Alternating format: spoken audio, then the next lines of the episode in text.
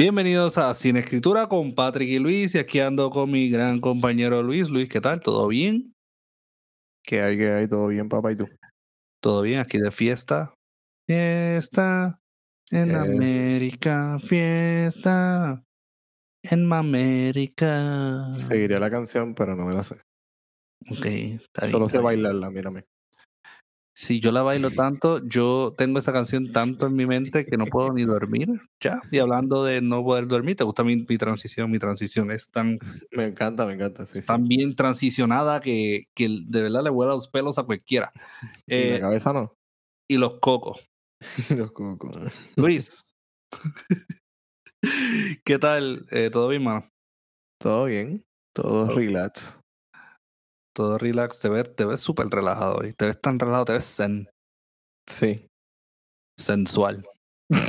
Eso debe ser como un término, ¿verdad? Como zen con Z. Eso fue lo que pensé que estabas diciendo yo. ¿A dónde tú, a dónde tú vas con esto? Pero como que sensual. Z, sensual. Como que era una persona chill y cool. Y te ves bien. Ok, ok, ok. Wow, Sensual. wow. Hashtag Gracias. sensual. De nada, gente. Yo, mano, esto es lo que nosotros hacemos. Sí. crear, crear bloques de intelecto para que las personas puedan eh, traerle significado a sus vidas. Ok. Es que estoy Eso- tratando de ver hacia dónde vas, hacia dónde tú Por, vas. por definición, eso es ser escritor. Eso Sí. que estamos haciendo ahora, sensual. En- ahora, cuando yo muera en mi, en mi lápida, va a decir creador de sensual. De hecho, o solo creador- decir sensual. O sensual. O creador de la sensualidad. Es como que. Uh, me gusta.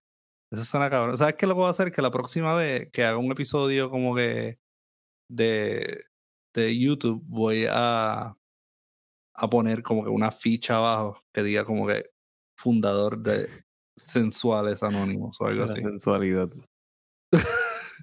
Mira, Luis, ¿qué tenemos para hoy?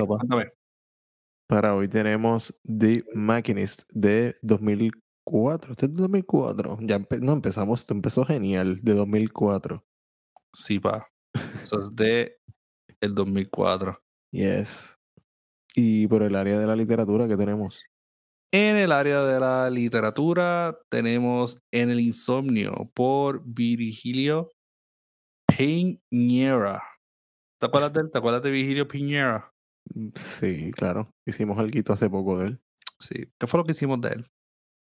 Eh, pues déjame buscar aquí la lista de episodios. Ya yo sé, ya yo sé. Es la, la carne. Hicimos la carne. Recuerda que tenemos Ah, un especial de Entre Caníbales donde compartimos nuestras recetas favoritas de cómo comerse a un ser humano de pies a cabeza. Así que si tienen un ratito y tienen una ham- hambrita, pues vayan y véanla. Y no nos miren. Yo sé que nosotros parecemos dos steaks grandes y jugosos, pero no nos miren.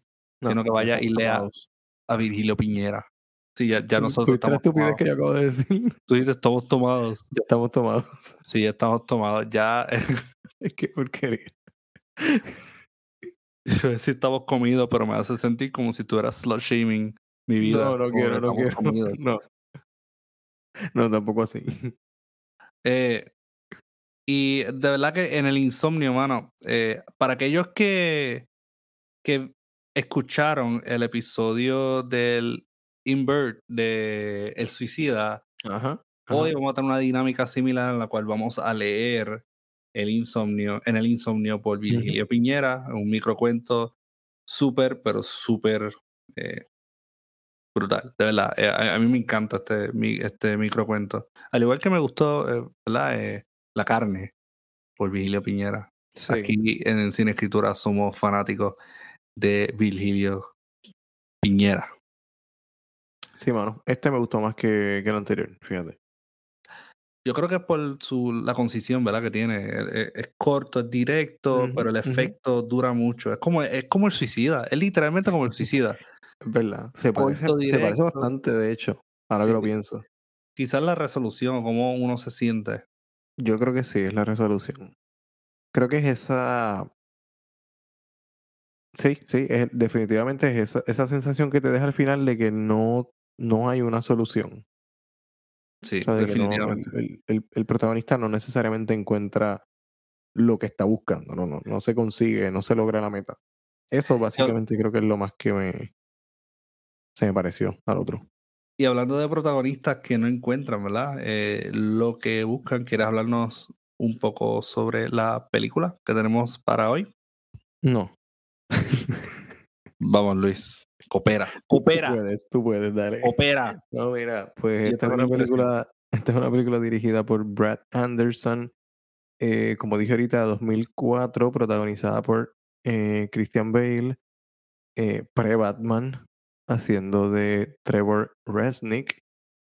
Y en esta película seguimos a, acabo de decirlo, a Trevor, quien es un trabajador en una fábrica y padece de un insomnio de hace un año atrás, em, lo que lo lleva primeramente a desmejorarse dramáticamente en términos de su físico y lo lleva también a cuestionar, comenzar a cuestionar su propia sanidad mental y lo que está ocurriendo a su alrededor. Básicamente todo se complica o todo o su entorno cambia cuando aparece este personaje misterioso llamado Iván, que es un aparente nuevo empleado en la fábrica donde él trabaja, que vaya, güey, en la fábrica se conoce todo el mundo y él es la única persona que, que está viendo a este, a este Iván. El Eh, fantasma. El Iván. sí, el Iván. Sí, esto le trae algunos em, recuerdos, algunos, eh, algunas similitudes con Fight Club, pues eh, es un poco por eso, ¿no? Porque e- esta es la parte más Fight Club de la película. Em, donde él va a tener que empezar a, o sea, se ve básicamente metido en una especie de, de, de, cacería o de juego, de, de búsqueda del gato y el ratón, si lo quieres ver así, buscando quién es esta persona y quién le está dejando unas notitas en la nevera, de su, jugando al horcadito, casualmente. Eh, Yo sé que a Luis le encanta jugar el horcadito de vez en cuando. No, no digas eso. Yo sabía que ibas a decir eso muy tarde. Ya no, ya no puedo decir, no digas eso. Eres. Dice, Luis estaba durmiendo, pero cuando vio que estaba jugando el arcadito en la película, dijo, "Mm, déjame despertar, porque esto se está poniendo Despertó algo en el. bueno". Sí, sí. Se está poniendo bueno. Em, pues nada, eh, déjame ver dónde me había quedado. Ajá, el horcadito. horcadito. Gracias. Nada, eh, eh, pues spoilers para esta película del 2004. ¿Digo spoilers? claro. Los Zumba, digo. olvídate. Ok, pues nada. Resulta que, para secreto de nadie, porque es demasiado obvio en la película desde el principio, Iván no existe. Iván es una especie de proyección de su conciencia, de su culpa, de su luto, como usted quiera verlo. Para mí no tanto del luto, sino de su conciencia, de su culpa. Y él, Trevor, resulta que hace un año había estado envuelto en un, en un accidente. Él arrolló a este niño por estar distraído mientras guiaba.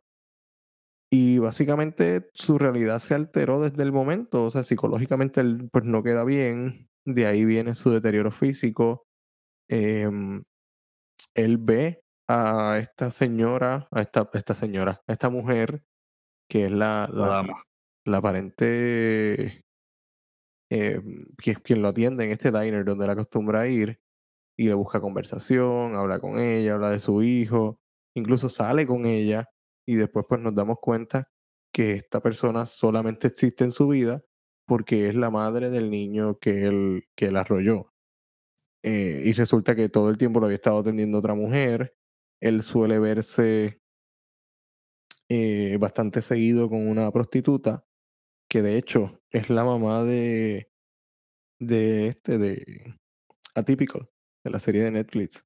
Oh, es la, es la madre del, del, la, la del protagonista. Sí, Ah, ok. la, vi y me pareció bien curioso. Eh, no, no sé por qué, pero sí, me parece curioso. Em, y nada, Qué- pues tenemos entonces a este, perdóname, ¿qué? Qué atípico. Ajá, sí, continúa. Qué atípico. Yo dije, yo hice este mismo chiste. Justo de eso. Lo que porquería. Qué predecibles somos. Justo eso le dije a. Yanina. Qué atípico. Y ella, ¿qué- ¿de qué tú hablas? Que ella está ahí. ¿Y quién es ella? Chica, la mamá del nene de atípico. El de atípico. Es bien porquería. Es bien porquería el chiste. No lo hagan, no lo hagan. Déjenselo a los profesionales. Em, déjame ver qué más, qué más, qué más, qué más. Pues nada, al final hay una resolución interesante en esta película y es que el protagonista finalmente encuentra paz, pero solo encuentra paz cuando afronta lo que hizo, ¿no? de lo que viene huyendo Sí. hace, hace tiempo. Es, el final me pareció bien interesante porque yo creo que, no sé, otro libreto a lo mejor se hubiese ido por, tal vez por el tema del suicidio, que hubiese Sí. estado genial para nuestro episodio. Sorry, no, no estoy glorificando el suicidio, no Sí, quiero que se entienda así. Solo para. Ustedes, ustedes verán, ustedes Lo verán. van a ver, lo- perdón, eso se escucha feo ahora, pero Es lo van a justificado. al final. Sí, sí, sí, sí. Un suicidio justificado. Qué horrible, qué horrible. Ok, yo voy a dejar de hablar en este momento. Patrick, A. Mm. cuéntame tu experiencia con esta película. Pues mira, eh, primero, a mí me sorprende tanto que no mencionaste el título en español. Uh, perdóname, perdóname. Eh, vamos a, vamos a por aquí rapidito. ¿Te digo el título que yo pienso que tiene o el que tiene? Sí, cuéntame. Bueno, el, el título eh, el que yo tengo sería obviamente El Maquinista, Pues ese mismo es. pero déjame ver si hay otra traducción. ese porque- tiene que ser, ese tiene que ser el maquinista. Dale, dale, sigue hablando, sigue hablando y yo te consigo rapidito esta información. Pues mira, cuando yo vi The Machinist por primera vez, yo estaba en bachillerato, yo creo, Ok. hace muchos años atrás. Allá para cuando estaba el conflicto en Vietnam. En realidad, eh, vi The Machinist hace ratito ya. Y la película en aquel entonces me pareció súper genial, como que a mí me voló la mente. Cosas que, que la gente debe saber, ¿verdad? Para aquellos que no han visto The Machinist, Christian Ajá. Bale estuvo en Sí. una dieta donde el tipo literalmente se torturaba. El tipo perdió alrededor de unas 62 libras Ujú. para interpretar el papel de eh, Trevor Resnick. Y el tipo estaba en huesos. Estaba en huesos. Y él quería seguir perdiendo peso, pero debido a que esto alarmó a mucha gente, ¿verdad? Porque, pues, obviamente puede haber algunas complicaciones en su salud, pues ellos dijeron, no, no, no, está bien, con eso está bien. Te vas a Está bien. parecer a Peter Languila. Con eso está bien como si no fuera suficiente, porque Sí. se ve, o sea, es bien gráfico. Se ve, sí, Eh, se ve grotesco. De hecho, yo creo que esta película, no sé si, bueno, ¿cómo digo esto? Si usted ha tenido alguna experiencia con algún trastorno alimenticio, yo no sé si yo le recomiendo esta película. No, no es que tenga que ver con eso, no tiene nada No, que ver con no tiene eso, ver pero con son eso. las escenas que, la- la- los close-ups que se hacen de él, las tomas él. cerradas de su cuerpo, creo que de alguna manera te podrían trabajar ya. Voy, a cerrar ese paréntesis ahí, dígalo. Sí, y, y tienes razón, porque yo creo que el propósito, el único propósito es como que deshumanizarlo y Claro. hacerlo ver como algo que no es normal, algo enfermizo. Y pues obviamente esto le puede traer eh, algún tipo de, pues de, de, de no, no quiero decir trauma psicológico a una persona que ande batallando este tipo de, de Alguna especie de pensamiento negativo, tal vez. Sí, quizá algún pensamiento sí. negativo sobre cómo se ve y cómo se percibe este tipo de cosas. Pero de todos Sí. modos, si usted tiene ¿verdad? algún tipo de trastorno alimenticio, busque ayuda, nunca es tarde y no espera verse como Christian Bale. Por favor. Eh, By the way, paréntesis, España nos acaba de defraudar. La película se llama El Maquinista en español. gracias, España. Gracias No, por nada. No, lo hizo bien esta vez. Malditos. No, no, no, son, malditos de España. Los españoles los queremos. Nos, col- Bien- nos colonizaron, bien dolido. pero, Bien dolido, bien dolido. Malditos. Pero queremos los contemporáneos. Queremos los contemporáneos. Los Cristóbal Colón se puede ir a la mierda. Sí, Exacto. desde el infierno donde está ahora mismo. Pero Sí, sí, sí. pues lo- los contemporáneos pueden escuchar nuestro podcast. Ok. ¿Verdad? Los contemporáneos ahora pues hacen cosas cool como, como hacer covers de Saoko y Uh, cosas correcto. así.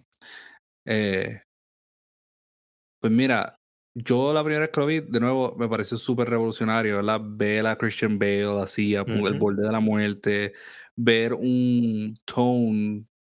La película, el tono de la película es súper Twilight Zone. Me recuerda tanto a Twilight Zone.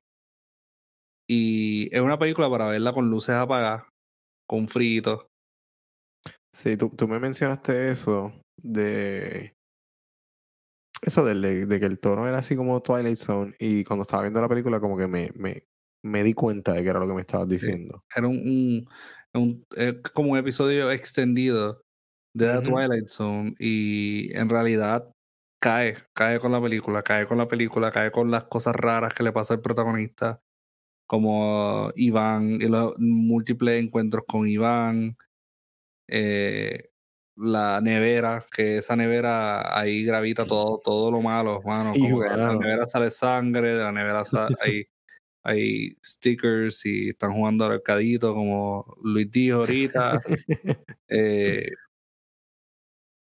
el aspecto de Christian Bale, eh, toda esta fuga de personalidad que él tuvo, toda esta situación. El, el libreto, pues mira, mano, honestamente, muchas cosas eran de esperarse aunque cuando tú ves la película y, ves que Iván es otra persona, hasta cierto punto tú llegas a cuestionarlo, tú dices, no puede ser que la película se vaya por ahí, no puede ser que la película tenga como que este plot twist. ¿Tú sabes eh, por qué yo, porque dije ahorita que se me, se me hizo demasiado obvio? Mm. Porque esta película yo no la vi, yo no había visto esta película, yo la vi para este episodio. Eh, obviamente de estas películas que tú sabes que existen y conocer las referencias, has visto mil fotos de Christian Bale eh, así súper delgado, pero no la había visto. Em, entonces cuando empiezo a verla, dije, diablo, este es el, el, el tropo cliché de, la, de los thrillers psicológicos de los 2000, de que el personaje tiene una compañía que resulta que está en su mente eh, por eso menciono Fight Club y hay otras películas, qué sé yo. Fight Club con eh, Memento, digamos. Memento, me pareció hasta un poco, en ocasiones había hasta, qué sé yo, hasta Donnie Darko. Em, no sé. E, sí, es, este como cuando es como cuando en los 90 todo el mundo era Quentin Tarantino haciendo Pulp Fiction.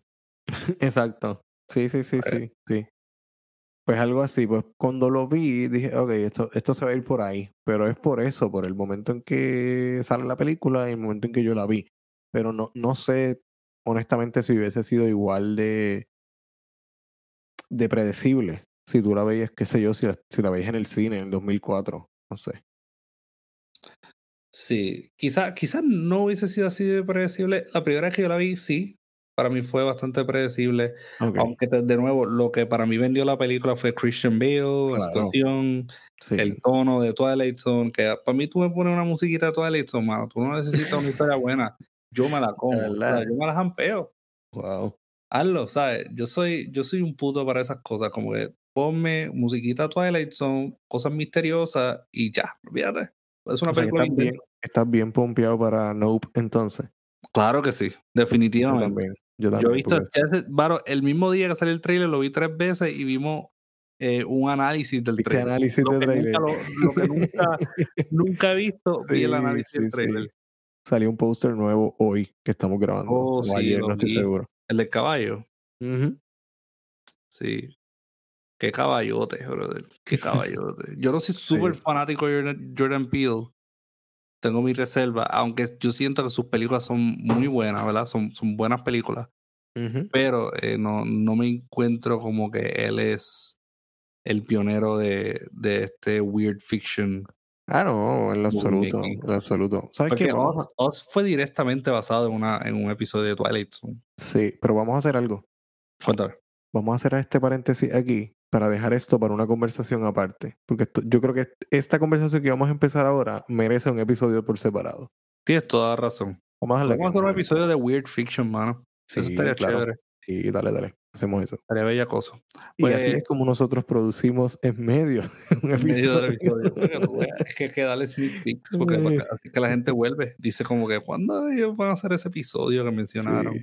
Así es como han nacido, yo creo que muchos de los episodios que nosotros tenemos ya grabados. Es como que, ¿qué tal si hablamos de esto? Oye, mano, pues esto otro. Sí, es verdad, nacen así, de una forma como bien. Voy a usar la palabra prostituta orgánica. A la gente le gusta, a la gente le gusta. Les vuela la cabeza, como la nena de Hereditary. Gracias. Así que, Gracias. Creo que en el episodio anterior no salió. Creo que rompimos la racha. maldita sea, voy a tener que editar el episodio anterior y ponerlo. Yo estaba bien Eh. puesto para regrabarme en algún momento diciendo.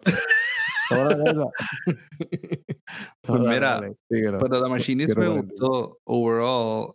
Eh, quiero señalar, y leí esto online, y fíjate, a mí me, me gustó esas explicaciones que hablaba sobre cómo el director sacó mucha inspiración de diferentes novelas de Dostoyevsky, como el, ni- el nombre de Iván viene de, de Ah, los ajá, Brothers Karamazov, ¿verdad? el Resnick.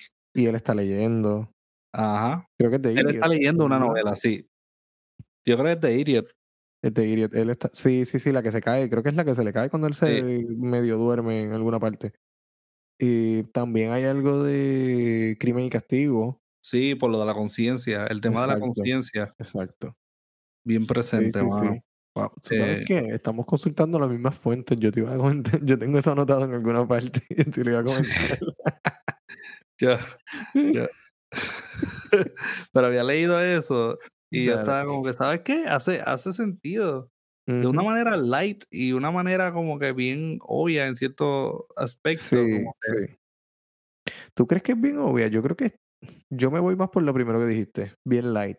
Yo creo que Bien si light, tú no, si tú no sí. sabes nada, absolutamente nada, eh, de estas obras, no vas a agarrar la referencia en Ah, absoluto. bueno, bueno, no- claro, sí, sí. Si no sabes Qué, qué nada. estúpido, acabo de decirlo, acabo de decir lo obvio. Si no sabes nada, no vas a agarrar la referencia. Sí, claro, pues, estúpido si no sabes nada. En- entiendo. entiendo. ¿Tú has leído, tú has leído bastante Dostoyevsky? ya, ya lo probé en el otro episodio. A Dostoyevsky. Ah, de- ¿tú has leído bastante Dostoyevsky alguna vez? No, No. no, Ni un, ni uno. Tú has leído Crimen y Castigo, ¿verdad? no. ya no me sigan Pues, poniendo en ridículo aquí. o sea, Crimen y Castigo no es solo para ti, No es como un álbum tentativo de Don Omar. Crimen y Castigo. A mí me gustaría. Sí, Suena como un, un, un underground. Suena como un underground. Crimen Suena, y no. Crimen y Castigo suena como un álbum compilatorio donde coja a todos los artistas de reggaetón que tengan antecedentes penales. Ay, me gusta, me gusta. Me gusta eso. Voy a poner a Noel. un remix de bandoleros todos Castigo. juntos y lo termina Farruko predicando, una cosa así. Cosa bella, mano. No, bueno, pero esta gente debería llamarme, deberían llamarme, llámenme, Me gusta, me gusta, me gusta. Pues, pues mira, yo, yo no me considero como que el lector número uno de, de Dostoyevsky. He leído, yo creo que completamente, completamente, he leído como dos obras de Dostoyevsky. De verdad. Sí, he leído Wow. Crimen y Castigo completo y leí The Double completo. Que de hecho, si ¿The Double no es la que basaron Enemy? No, pa, esa es. No, no es Enemy, no es Enemy, perdón. Pero hay una película que se llama The Double con Jesse Heisenberg, que en esa Es- sí basaron sí, sí, sí, sí, sí. Verdad, eh, tienes razón. esa novela. Mira, vamos a hacer algo. Me siento bien ignorante ahora. ¿Por qué? Recomiéndame un libro de Dostoyevsky para empezar. Pues mira, mano, empecé a leer y todavía voy por la mitad de The Brothers Karamazov, que es una, una maldita, o sea, es como una biblia. Pero ok, recomiéndame. No, está bien, no, no me recomiendes cualquier libro. Recomiéndame el más breve porque no tengo tiempo. crimen y castigo, mano. Es el más light. Es el más light. Sí. Ok, estamos teniendo esta conversación y esto lo va a escuchar un montón de gente. Ok, está bien, dale. Lo que pasa es con Dostoyevsky, mano, es que Dostoyevsky era el metafilósofo. Era como que Dostoyevsky. ¿Tú, tú sabes de la vida de Dostoyevsky, mano. El tipo, una vez, a él lo pusieron a frente a un firing squad Ok. y, y lo iban a matar, pero lo que hicieron fue simularlo por joderle la vida. Y él pensaba que él iba a morir. Y fue después de eso que él empezó a escribir muchas Oh, obras. wow. Pues él wow. estuvo en la, en la- en la prisión, en la cárcel. Se le, le cambió la vida. Sí, él, y él Bueno, supuestamente estaba Y en se cambió los pantalones también. Papi, se los cagó los pantalones. Obligado, Sí. se cagó los pantalones y él lo puso a pensar. Pero ese tipo era el metafilósofo porque él ponía. Muchas de sus novelas eran respuesta a interrogantes que tenían muchos filósofos en aquel entonces, como por ejemplo, Crimen y Castigo, una respuesta directa al superhombre de Nietzsche, cuando Nietzsche decía que el hombre puede eh, irse por encima de lo que es moral. Eh, y Dostoyevsky dijo, pues vamos a hacer una novela donde este chamaco mata a esta señora y, y, ver cómo, ¿verdad? Esto, esto le come la conciencia, al igual que eh, vemos en esta película, pues ahí tú tienes un tema que es bastante, bastante, una manera light de, de, ver una obra de Dostoyevsky, mano. Pero en realidad, sí, sí, sí. Eh, Dostoyevsky, mano, Crimen y Castigo, pienso que es el más light dentro de todo. Eh, y honestamente, no, yo, ¿verdad? Dostoyevsky no es una lectura para todo el tiempo, como que todo momento. O sea, tú no, puedes tener como un break y decir, voy a leer Dostoyevsky un ratito. Tú tienes que estar bien preparado para leerlo. Y por eso yo me he quitado como tres veces de leer The Idiot. Me he quitado como tres veces de leer Karamazov, aunque lo tengo, los tengo marcados, los libros los tengo marcados, pero en realidad no, no, lo, no los he terminado, mano, porque es que están, se, Karamazov se pone heavy, Karamazov se pone súper heavy. Ok, ok. Así que, de verdad, pues, Dostoyevsky, Crimen y Castigo, mano, lo más que te puedo recomendar fielmente, aunque Brother Karamazov me está gustando por encima de toda su obra. Eh, de verdad. Sí, mano. Sí, mano. Y, The Machine tiene ese feel de, de una obra de Dostoyevsky, fiel, o sea, fiel a, ese, a ese feel. Eh, Ya hablé suficiente mierda por hoy, mano. Eh, sí, sí. Bueno, gente, pues esto es todo. Pude haber, haber grabado un episodio de por qué lee la Dostoyevsky, quizá lo haga en un futuro. Quizás me obliga ahora a leerlo. Acabas de grabarlo aquí. Por poco, ¿verdad? casi, casi. Vaya a YouTube, estar en YouTube. Sí, esta semana sale uno nuevo. algo nuevo. Michelle Welbeck. Welbeck.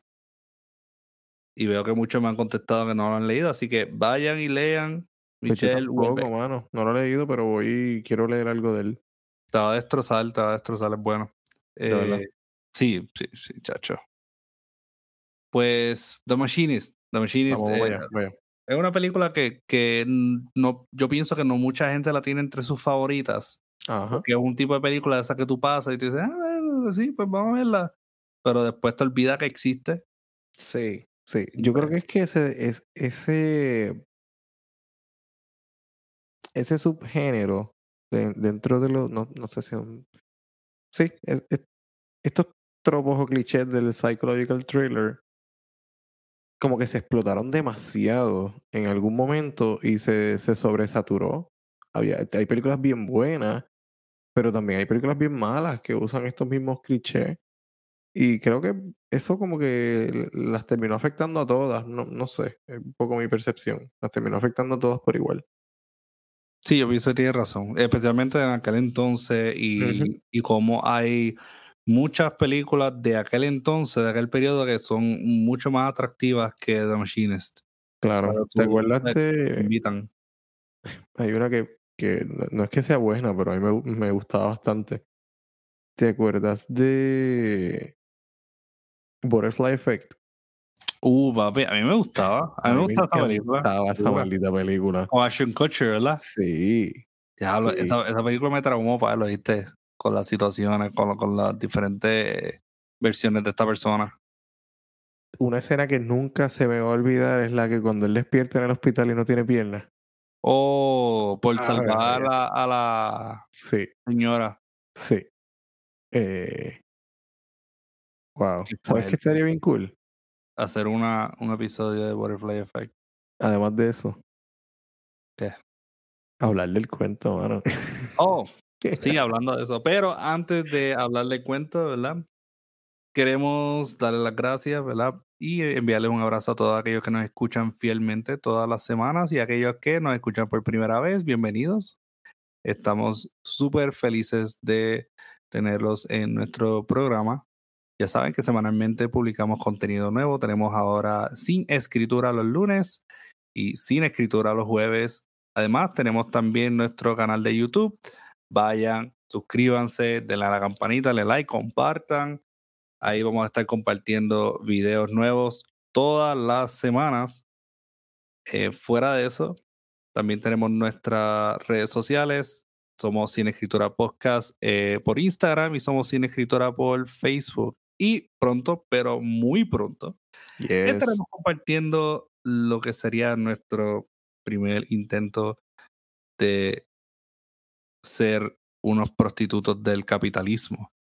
En otras palabras, tendremos disponible nuestro merch, así que pendientes por ahí que por ahí vienen cositas bien bonitas, bien bellas, bien preciosas, bien sexys, sensuales. Z-E-N S-U-A-L-E-S.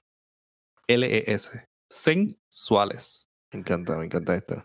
Eh, así que nada. Y recuerden visitar nuestro catálogo. Tenemos muchísimos episodios de cine escritura eh, muchísimo, Ya esto lleva más de un año, toda la semana, fielmente.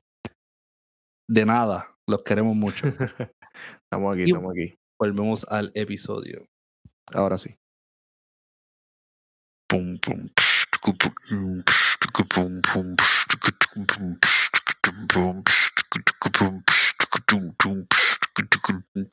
Y ahora presentamos a nuestro host favorito. Luis Rodríguez. Eh, esperaba que dijera Patrick ¿verdad? Yo, yo, pero tú me estás presentando a mí. Esperaba que dijera. esta parte se está, se está convirtiendo, esta transición se está convirtiendo en mi parte favorita del podcast. ¿Verdad? A mí me gusta, a mí me gusta. Voy a confesarte algo. Yo estoy escuchando nuestro episodio en la guagua solo para buscar esta parte y ponerla bien al en repeat. Deberíamos hacer un intro que sea así, nada más. Haciendo beatbox. de, hecho, deberíamos hacer una batalla. Como que tú, tú haces un pedacito, yo hago el otro. Haces el otro. Ya, entre. producción, estamos produciendo aquí. Estamos produciendo, estamos produciendo. Ya Luis, ya Luis está produciendo mucho. Demasiado. Tumba, en el insomnio en el insomnio por Virgilio Piñera. Eh, como nosotros ya hemos hablado de Virgilio Piñera aquí, somos fanáticos de Virgilio Piñera. Virgilio Piñera fue un escritor eh, cubano, reconocido por eh, muchas obras como, por ejemplo, La carne, una obra que discutimos en uno de nuestros especiales sobre canibalismo. Virgilio Piñera tenía un estilo muy único dentro de sus tiempos. De hecho, eh, otras personas que acompañaban a Vigilio Piñera, que entonces era Lezama Lima, y con todo eso Lezama Lima era otra persona que era muy aparte, ¿verdad? No había eh, este factor cohesivo que unía a esas personas, sino que cada cual eh, se empleaba de una manera tan única y eso, por eso es tan especial, ¿verdad? Esta generación de escritores cubanos.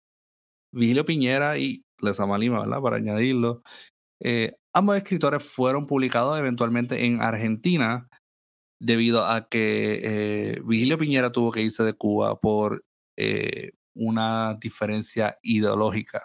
Pero todos sabemos que había un problema porque Vigilio Piñera era una de las voces homosexuales dentro de la escritura en Cuba. Y no, y no solamente una de las voces de la comunidad, sino que era una voz talentosa, era una voz que era difícil de ignorar y literalmente, honestamente, Luis, yo he estado tratando de buscar más literatura de, de, Virgilio Piñera, he tratado de, de, comprar algo, pero no se encuentra, no se encuentra mucho, se encuentra, pero vale demasiado. Yo sí me pasó. me pasó lo mismo cuando leímos como trabajamos el, el cuento anterior, busqué uno de los libros, pero la carne, exacto. Pero estaba imposible. De, hay algunos precios módicos en algunas partes, pero en realidad eh, está sketchy buscarla. Si buscas donde uno compra normalmente online, pues los vas a encontrar bien caros. O tienes que irte a otros lugares, a otros lares más, más oscuros. Exacto, hay sitios que se ven así, como tú dices, se ven... Eh. Eh, hoy les traemos, les traemos otro cuento, ¿verdad? De Vigilio Piñera. Eh, al igual que la carne, esto es un cuento mm, breve y un cuento que trata un tema, un concepto. Eh, en la carnera, entonces, el tema de, de la hambruna y, y, cómo se resuelve la hambruna, y aquí es más el insomnio y cómo se resuelve el insomnio. Ah, o, al igual que la carne, trae como una resolución que no es tan satisfactoria, eh, una, una, resolución que lo que te trae son más miedos que cualquier otra cosa. Sí, sí, sí. Eso te iba a decir que si se resolvía, ¿viste? ¿Cómo se resuelve? Yo, mm, ¿se resuelve? Sí, se resuelve en el sentido narrativo, ¿verdad? Eh, tú tienes un final, pero no... Bueno, sí, sí, sí, hay una resolución, sí. Hay una resolución, no, es satisfactorio, mano. Y me, me, encanta este cuento. De hecho, me habían mencionado, yo, yo difiero, yo siento que, que el cuento La carne por Virgilio Piñera eh, eh, me gusta más en el sentido de cómo emplea eh, estos juegos literarios, ¿verdad? Este, este lenguaje figurativo, figurado. Y, porque es más variado. Sea, tú, tú sientes la sátira, sientes la comedia, sientes el horror, sientes el drama, sientes muchas cosas. En este, pues sientes una cosa y, es bastante directo y, y, el grano. Y me habían mencionado ahorita que que te gustaba más. Sí, yo creo que es porque lo siento igual de incómodo que como se siente la película, hasta cierto punto. La película se siente, em, como te dije ahorita, la, experiencia de la película, ya sea el, propio protagonista, su, aspecto, eh, cómo, él, cómo él se desenvuelve con las demás personas, sí. te hace sentir como, a mí por lo menos me hace sentir como, como rarito, no sé. No sé cómo explicarlo. Este cuento podemos conectarlo también al de Enrique Anderson Invert, que lo leímos aquí. De hecho, varias personas se me han acercado y me han dicho que ese ha sido uno de sus cuentos favoritos que hemos tratado en Cine Escritura, El Suicida, por Enrique Anderson Invert. Si todavía usted no ha escuchado ese episodio, vaya y búsquelo, lo tenemos, El Suicida. Eh, y Suicide Theory se llama la película. Sí, y Suicide Theory. Fuera de eso, puede entonces la ir y, buscar en cuento y leerlo y, ¿verdad? Si, si no lo va a escuchar y va a pichar, vaya y leerlo. De todos modos, es un cuento que, que eh, es igual, ¿verdad? Eh, tiene más o menos, comparte una estructura con este. Eh, te lleva por un lado y cuando tú te das cuenta de que, de que ya habías caído en esta trampa literaria, ya es muy tarde, definitivamente. Sí, sí, tienes razón. Y hoy, de hecho, el cuento está leído en el episodio. Si usted quiere escucharlo, escuchar a Patricio leyéndolo, pues vaya para allá. El, el cuento está leído, ¿verdad? En, en, el episodio, así que, que vaya y ¿verdad? lo escucha y, y escucha nuestro análisis inexperto del cuento. Y, y, es cool porque puedes como que hablar y, y, y, robarte como que el análisis de Luis o algo así.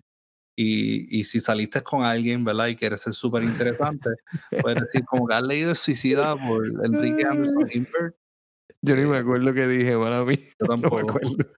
yo tampoco, pero hablamos mucha mierda. De verdad, yo estoy, seguro de hablar mucha mierda. eh, y hoy. nuestro tercer idioma. Dale, dale. hoy, hoy vamos a estar, hoy, literal, hoy vamos a estar eh, leyendo, ¿verdad? El, en el insomnio por Vigilio Piñera. Y, y nada. Y luego nos lanzaremos en un en una ráfaga de, Análisis. De análisis. de análisis diarreico. Donde deconstruiremos esta obra magistral. Uf. Así que vamos allá. Esto es En el Insomnio por Virgilio Piñera. El hombre se acuesta temprano no puede conciliar el sueño. Da vueltas, como es lógico, en la cama. Se enreda entre las sábanas. Enciende un cigarrillo. Lee un poco. Vuelve a apagar la luz. Pero no puede dormir. A las tres de la mañana se levanta. Despierta al amigo de al lado y le confía que no puede dormir. Le pide consejo. El amigo le aconseja que haga un pequeño paseo a fin de cansarse un poco, que enseguida tome una taza de tilo y que apague la luz. Hace todo esto, pero no logra dormir. Se vuelve a levantar. Esta vez acude al médico. Como siempre sucede, El médico habla mucho, pero el hombre no se duerme. A las seis de la mañana, carga un revólver y se levanta la tapa de los sesos. El hombre está muerto, pero no ha podido quedarse dormido. El insomnio es una cosa muy persistente. Qué maldito cuento. Ay, no, ¿verdad? y ahí está. Qué maldito cuento, papá. Eh, Ok, vamos a empezar a hablar de... Cristo. Este cuento me hace sentir tan impotente, mano. Tan impotente. Este es el tipo de cuento que te dice, hay cosas más allá de la muerte que te deben dar miedo.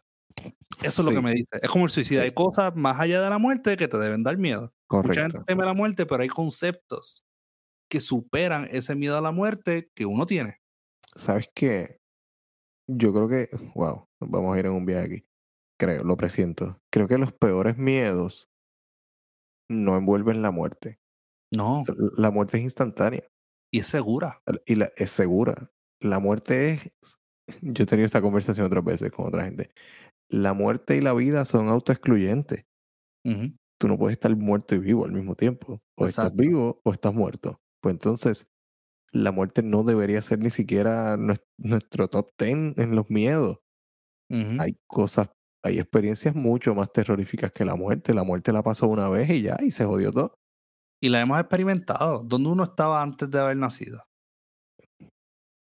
Cierto, sí. Aunque sea modo reflejo, algo sabremos de la muerte. Pero hay experiencias disparado que, por esa máquina carnal. mira, como dice, sus piernas. me voy a tirar, me voy a tirar la super bicharía de citar un poema. Suma, suma. César Vallejo en Los Heraldos Negros empieza con hay golpes en la vida tan fuertes, yo no sé, como si del el odio de Dios se tratara. Cabrón, hay, hay- definitivamente tienen que haber experiencias más dolorosas eh, en términos emocionales, psicológicos, evidentemente, y hasta físicos, que la, que la muerte. Sí. Es el pensamiento de la muerte lo que, lo que Claro. causa dolor a uno. El pensamiento de la muerte por, por pérdida de otra persona y por pérdida propia también, ¿no? Sí, sí. No, y que la, la- la mayor parte del sufrimiento de la muerte es para los que estamos vivos. Sí. Así sí. que lo que nos deja ese, ese dolor no es la muerte en sí. Ese dolor es la separación. Ese dolor es nuestro luto. A veces, muchas veces nuestra culpa. Pero no es la muerte en sí misma. Son otras otras emociones que nosotros asociamos con la muerte. Porque la muerte sí, en efecto, es la causante de que ya no vuelva a ver a ese ser querido. Pero hay muchas otras cosas que están ahí envueltas. Sí, definitivamente. Y, ¿verdad? Volviendo al tema Dale, dale. Eh, de miedos que, que son peores que la muerte, este cuento, al igual que el suicida, por ejemplo, te hace, ¿verdad? Te da un ejemplo claro de uno de los miedos que pueden haber, ¿verdad? De, dentro de estar estancado en esta realidad por siempre. Sí. En una realidad Oh. incómoda, porque eh, el personaje está en una realidad incómoda, él no puede dormir. Claro. Y creo Él no- que. Mala mía. Sí, sí, en No. eso de que él no puede dormir. Creo que sobre todo, tanto en la película y en el cuento, la, la sensación esta de, de no encontrar paz. Yo creo que eso, da, eso tiene que dar definitivamente más miedo que la muerte. Oh, sí. Es no encontrarme en paz ni solo ni acompañado. En, en- en el cuento eh, hay compañía. Él le cuenta a, su, a un compañero que no puede dormir y el compañero no puede hacer nada por él. En la película igual, cuando él está hablando con, eh, con Stevie, con la, la prostituta que él frecuenta, sí. con la trabajadora sexual que él frecuenta, eh, él, perdón, I'm so sorry. 2022, Luis, Sí, ¿verdad? Eh, mala- trabajadora sexual. Ajá. El punto es que ah, la Eh, prostituta sí, cuenta. Sí, sí, sí. Él, él le cuenta que él no puede dormir y ella primero lo toma como, como si fuera una especie de, de chiste, un vacilón. Y él le dice, mira, no, yo llevo un año que no duermo. Y se nota, en esa escena se nota la cara de hastío que tiene eh, Trevor. Que es como que "Es- esto tiene que ser lo más cercano al infierno. Sí. Eh, porque es, es no encontrar paz en... Y cuando al final, cuando llegamos al final de la película, Ujú. se vuelve más evidente. Porque nos damos cuenta que, o sea, ya en la, en la, conclusión, nos damos cuenta que es lo que él tiene en la mente en todo momento. Sí. O sea, no es solo que este tipo no duerme, es que este tipo no duerme y está pensando todo el tiempo que él mató a alguien y no tuvo el valor de enfrentar sus consecuencias y se fue a la fuga. ¿Sabes? Que, que me la está bien jodido eso. Sí, no, definitivamente. Eh, es este sentimiento, yo no sé si, si a ti te ha pasado, Luis, de seguro a alguno de nuestros oyentes le ha pasado, pero es un sentimiento de incomodidad. Cuando uno tiene una incomodidad y uno trata de expresarse a la otra persona y las palabras no son suficientes, y uno se frustra, ¿verdad? Porque las palabras no son suficientes. E, esa frustración o ese mero sentimiento de, de ser malinterpretado, el miedo a ser malinterpretado, el miedo, ¿verdad? A que nunca lleguen a entender tu dolor, es lo que lleva a mucha gente al borde, ¿verdad? Eh, aquí habla, ¿verdad? Da el tema del suicidio. Ahorita tú, tú mencionaste, de hecho, Luis, por naturaleza, dijiste lo del suicidio, dijiste que un final lógico o, ah, que hubiese encajado con esto hubiese sido el suicidio. Gracias por, por ese sentimiento. Aquí somos profesionales, Luis. Eh, eh, es un trabajo que tú te crees. un fucking trabajo. Sí, sí, sí. Yo, eh, pienso que, que, que, el tema del suicidio viene natural a temas así, porque el suicidio es una solución a un infierno que quizás estos personajes eh, potencialmente pueda durar o sea, el, resto de sus vidas, si es que existe un resto de sus vidas, porque por ejemplo en el insomnio el, hombre no pudo dormir, no pudo, o sea, él se mató y él no pudo, que de hecho a mí me gustó, a mí me gustó como él lo escribió. Eh, cae un revólver y se levanta la tapa de los sesos. Eso a mí ah, como que... Está genial. sí, eso a mí me... me, pues, esa narración me, se me pareció un poco a algunos cuentos de García Márquez. Esa, esa, hay algo en, la narración de ese cuento que se me parece. Hay algo, hay algo, es verdad. Pero nada. Es, ese em, aspecto oscuro, ¿verdad? Eh, esa, esa tiniebla que, que, existe en el tono, que quizás yo pienso que, que te pudo haber. Sí, es algo como la inevitabilidad. En este mm. cuento es, es no, no hay nada de, de optimismo. ¿Sabes? Lo está contando como la cosa más casual, como que mira, te voy a hacer un cuento. Esta vez este tipo, es el, es el típico cuento, relato oral casi, se siente como, como una historia que se contó antes de escribirse. Em, y ese final de, mano, ni, ni muerto, ni, ni después de muerto encontraste, conciliaste el sueño y el sueño si lo vemos como, como ese estado de, de quietud o de paz, está bien cabrón, mano, te moriste pero ni así encontraste paz. Eh, a diferencia del, del protagonista de la película, de Trevor, que al final cuando decide entregarse, pues es que lo vemos que está como durmiéndose. Sí está rindiéndose a la, la, conciencia está tranquila, ya voy rumbo a pagar mis deudas y pues sí encuentro paz. A ver, hay un hubo un, como decíamos ahorita, hubo un crimen y pues ahora va a haber un, castigo, ¿no? En referencia a la, a la novela. Eh, y pues encuentro paz, finalmente.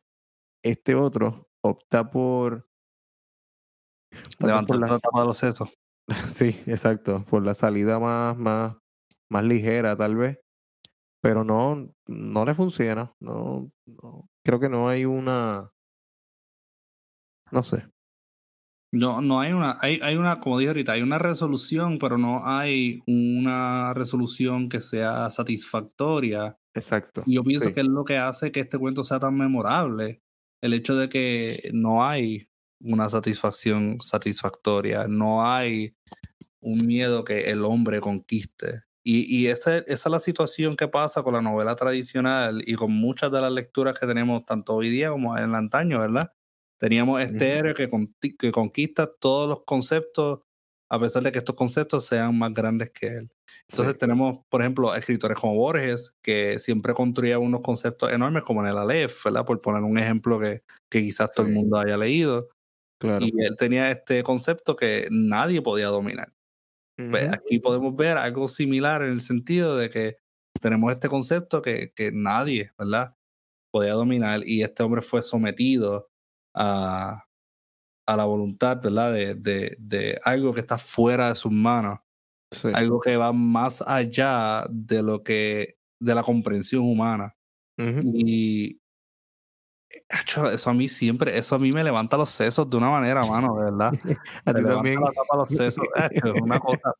Eh, me encanta cuando los cuentos son así, porque yo siento que es lo más justo. Es lo más justo. Eh, ya se ha hecho mucho esta estructura de, de vamos a vencer, vamos a conquistar.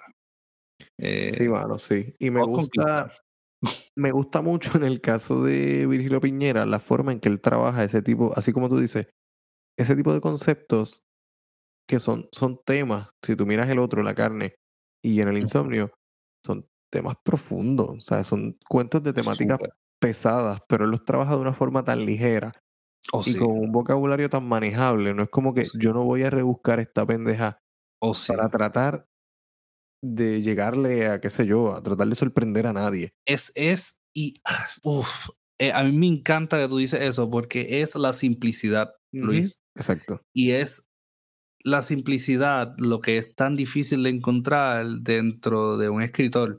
La simplicidad, mi gente. Y, esto es cátedra, esto es cátedra. Vigilio Piñera dio cátedra en, simplicidad, porque la simplicidad no implica que tu cuento, tu concepto sea más complejo, menos complejo, ¿entiendes? Eh, la simplicidad no es lo contrario a falta, a, complejidad, no, no, significa falta o implica ausencia de complejidad, Exacto. sino que esta persona tenía, sabía para dónde iba. Y de, de todos modos hizo accesible este concepto tan complejo para que nosotros pudiéramos digerirlo. Los portales. exacto. y honestamente, a mí me encanta cuando tú encuentras este nivel de simplicidad en un cuento. El suicida pasa lo mismo. Un nivel de simplicidad increíble. Sí, es verdad. Es verdad. A mí me... tan limpio y tan, tan ligero, pero es tan profundo y tan impactante que en realidad. Pues... De hecho, de ahí mi relación de amor con, con Horacio Quiroga. Creo que en la, en la ah, simpleza de, de, Quiroga es que vemos, mano, su, su, su, esto va a sonar como, como que trate de rimarlo, su grandeza, como que el dominio del vocabulario sin tratar de sonar eh, pretencioso en lo absoluto. Me, me parece genial.